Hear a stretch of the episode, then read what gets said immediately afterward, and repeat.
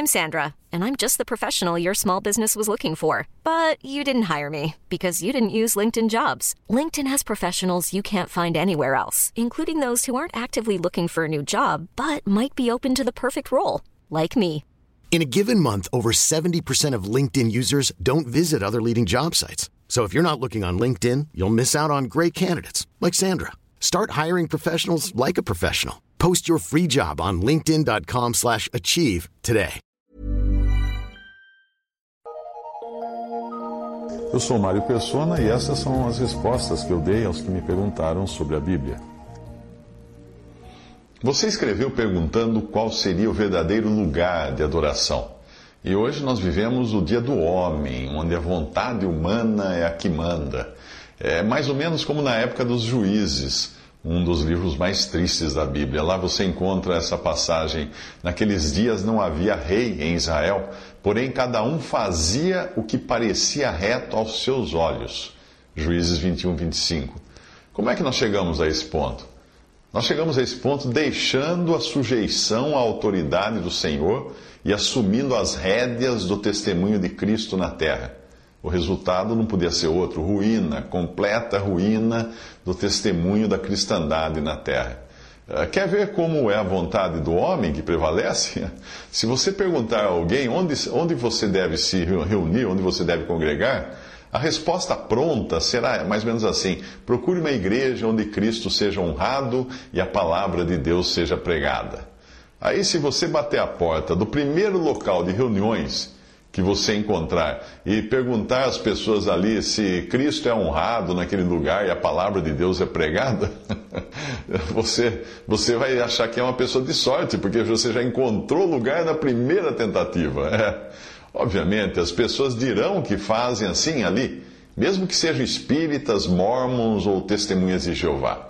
Ninguém irá dizer a você que Cristo é desonrado ali. Imagine que eles vão falar uma coisa dessa. Uh, todavia, se uma reunião que tenha o objetivo de ser uma reunião de cristãos ao nome do Senhor for dirigida por um homem, eu posso afirmar sem medo de errar que não está honrando o Senhor e muito menos obedecendo a sua palavra. Se você ler atentamente o capítulo 14 de 1 Coríntios, onde é descrita uma reunião como os cristãos, quando vos reunis ou quando vos congregais, assim, assim, assim, assim, você não vai encontrar ali nenhum dirigente além do Espírito Santo. Pelo contrário, todos os membros do corpo são exercitados e o Espírito Santo tem liberdade de ação para usar quem ele quiser. Embora a ideia dos cristãos hoje seja de que o crente pode adorar, adorar a Deus onde ele achar melhor, nós encontramos na palavra de, de Deus uh, certas direções muito específicas quanto ao lugar de adoração e onde o crente deve congregar. Nós encontramos tanto na, em forma de figuras no Antigo Testamento, porque o Antigo Testamento são figuras para nós hoje, como também nas instruções diretas dadas no Novo Testamento. Em Gênesis 22, 5, Abraão, quando em obediência a Deus levou o seu filho para oferecer em sacrifício, ele diz para o moço que estavam com ele, para o, o servo que estava com ele, né? Ah, ficai aqui, que eu e o moço iremos ali. O moço, no caso, o filho dele. E havendo adorado, tornaremos a vós. Eu entendo isso como adoração a Deus. E, e num lugar, naquele caso, num monte que Deus havia determinado, não era outro lugar, o lugar que Deus havia indicado para Abraão e adorar. É a primeira vez, se não me engano, é a primeira vez que a palavra adoração, o verbo adorar, aparece na Bíblia. Posso estar enganado, mas eu creio que é. Sim, Deus ordena a Abraão um lugar específico. Ele diz: Sobre uma das montanhas que eu te direi em Gênesis 22, 2. Não servia outra montanha, porque em nenhuma outra montanha Abraão, Abraão iria encontrar um carneiro preso por seus chifres no espinheiro. Tinha que ser aquela. Somente no lugar que o Senhor indicasse ele deveria ir.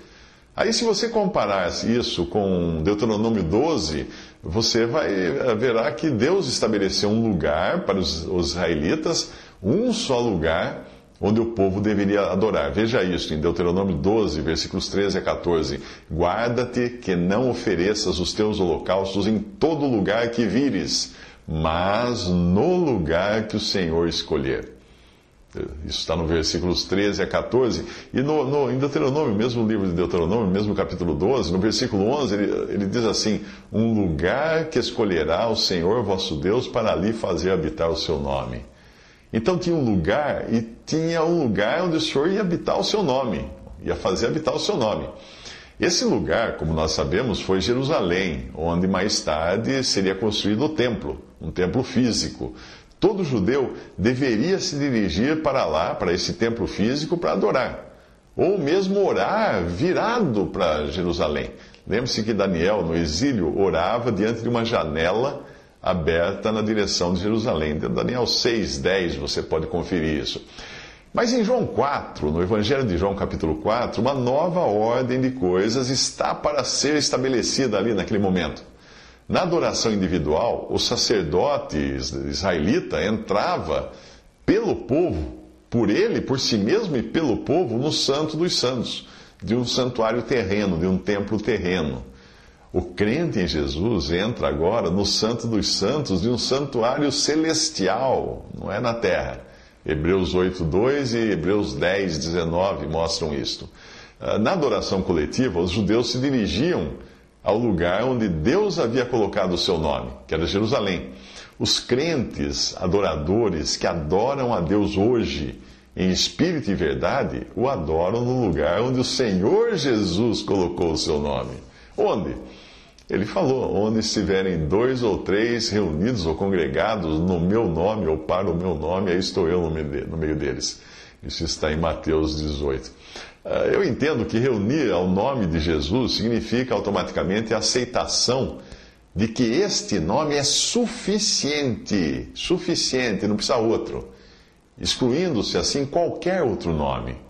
Apocalipse 3, versículo 8, nos fala da importância desse nome. E também é, inclui entender que a direção, o reconhecer que a direção do Espírito e a autoridade do Senhor são também suficientes, um nome suficiente e uma direção suficiente, excluindo-se assim qualquer direção e autoridade humanas. Resumindo tudo, o lugar de adoração do crente é no céu, na presença de Deus, onde ele tem acesso pelo sangue de Jesus, sangue do Senhor Jesus. O lugar de adoração coletiva dos crentes nessa terra é onde o Senhor coloca o seu nome, ou seja, onde dois ou três estão reunidos ao nome do Senhor Jesus.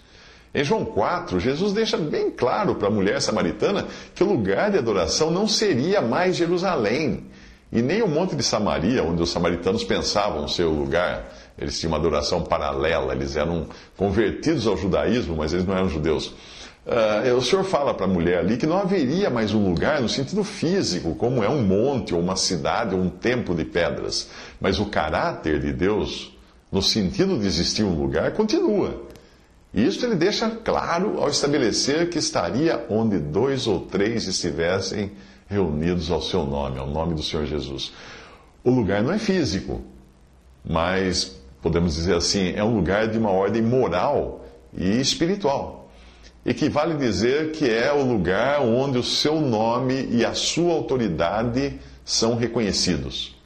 O nome de mais ninguém, mais nada, e a autoridade de mais ninguém, mais nada, mas a de Cristo, de Cristo Senhor Jesus somente.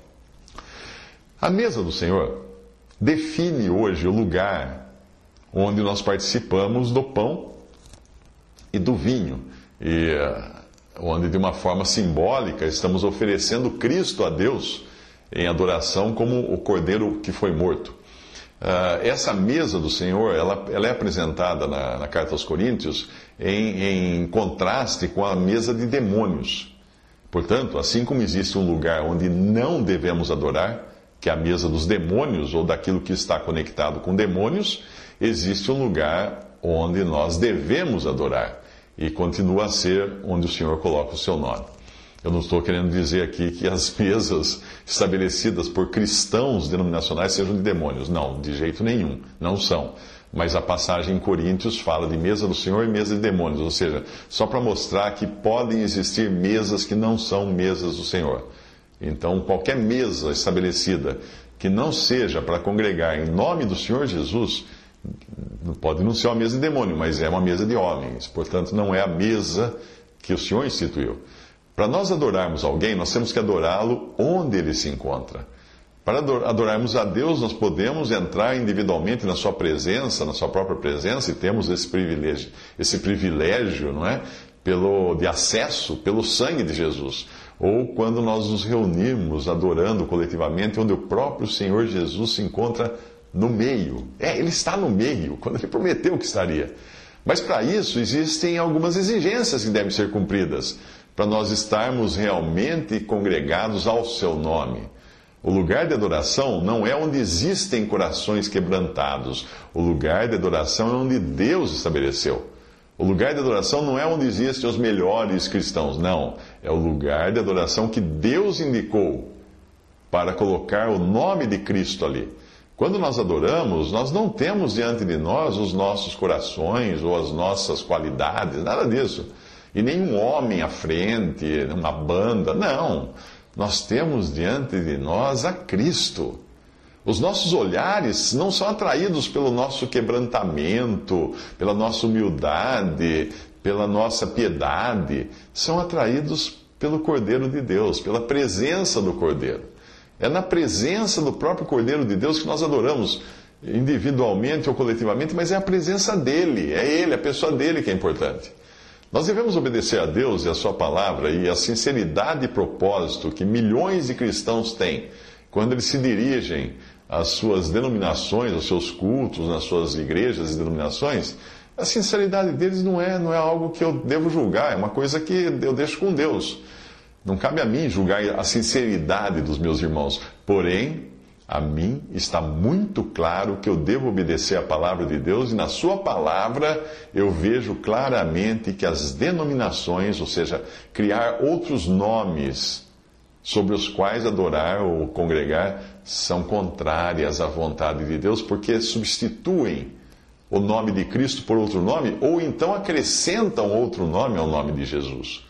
E também porque adotam dirigentes humanos nas suas reuniões e assim restringe a liberdade do Espírito Santo em cultos que são às vezes pré-ensaiados, às vezes tem até um roteiro impresso numa gráfica, ou cultos que são até sectários, porque identificam seus membros por um nome que não pode ser compartilhado com todos os filhos de Deus pertencentes ao mesmo corpo de Cristo.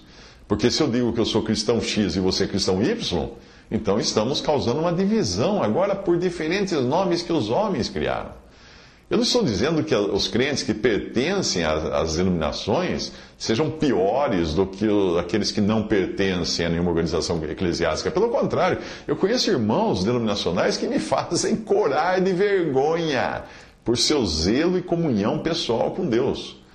Eu só estou, só estou dizendo que os sistemas criados pelos homens com seus nomes, designações e líderes, etc., desonram o nome de Cristo porque adotam outros nomes, dividem os cristãos, ah, que fazem uns diferentes dos outros, torcem a palavra de Deus porque eles precisam se limitar aquilo que cabe dentro da caixinha da sua ordem teológica, ou da sua organização teológica, ou dos seus estatutos. Restringem a liberdade do Espírito Santo porque colocam os dirigentes nas reuniões e impedem que o Espírito escolha quem ele quer usar durante a reunião. Não dão testemunho da unidade do corpo de Cristo porque mostram claramente que são células distintas de outros cristãos que não têm ligação com outros cristãos, porque até se identificam por outro nome, que não, que não apenas o nome de Jesus, acabam se tornando também um empecilho a muitas almas ansiosas de salvação, que acabam acreditando que ser crente em Jesus é precisar se associar a alguma organização religiosa. Imagine que loucura! Tem gente hoje que não, concebe que é possível crer no Senhor Jesus sem ser membro de uma organização religiosa, sem se submeter ao pastor fulano ou ciclano. Uh, eu, eu poderia acrescentar muitos outros motivos, mas eu creio que esses deixam muito clara a minha posição a respeito. Deus tem uma igreja, sem dúvida alguma que é aquela que o seu filho comprou com o próprio sangue. A essa igreja, que é o corpo de Cristo, pertencem todos os salvos. Entendeu bem? Todos. Todos significa todos os que um dia creram em Jesus como Salvador, não importa onde eles estejam. Suponhamos que você pertença à igreja batista. Acaso todos os salvos pertencem à Igreja Batista? Não. Não, eu não pertenço à Igreja Batista, eu sou salvo por Cristo. A igreja a qual pertencem todos os salvos é aquela que Deus estabeleceu, não o homem. Qualquer outra igreja foi criada por homens, e embora possa ter muitos salvos no seu meio, não foi estabelecida por Deus. Ela não pode, portanto, ser reconhecida como um lugar de adoração que Deus estabeleceu. Digamos que eu, que eu fosse um judeu vivendo na época do Antigo Testamento, um israelita, e resolvesse construir um templo em Belém ou qualquer outra cidade, esse templo não seria reconhecido por Deus.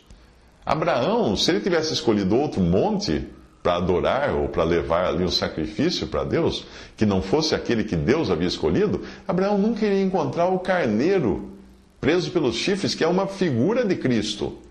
Da mesma forma, se o Senhor pediu para nós nos congregarmos ao seu nome, como ele iria reconhecer um lugar de reunião que é identificado pelo nome batista, presbiteriano, pentecostal, metodista ou qualquer outro que seja.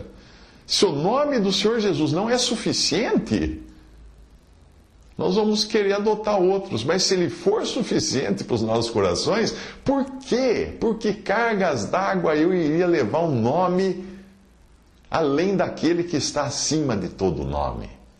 Alguns alegam que é para nos identificarmos, mostrando que tipo de doutrina ou de costumes nós temos. Mas quem disse que os cristãos devem se identificar como se existissem vários corpos de Cristo? Não, nós somos um. Nós devemos mostrar que nós somos um, para que o mundo creia. Como é que eu posso mostrar que eu sou um com todos os outros cristãos se eu adotar um nome que os outros cristãos não podem usar? Hum?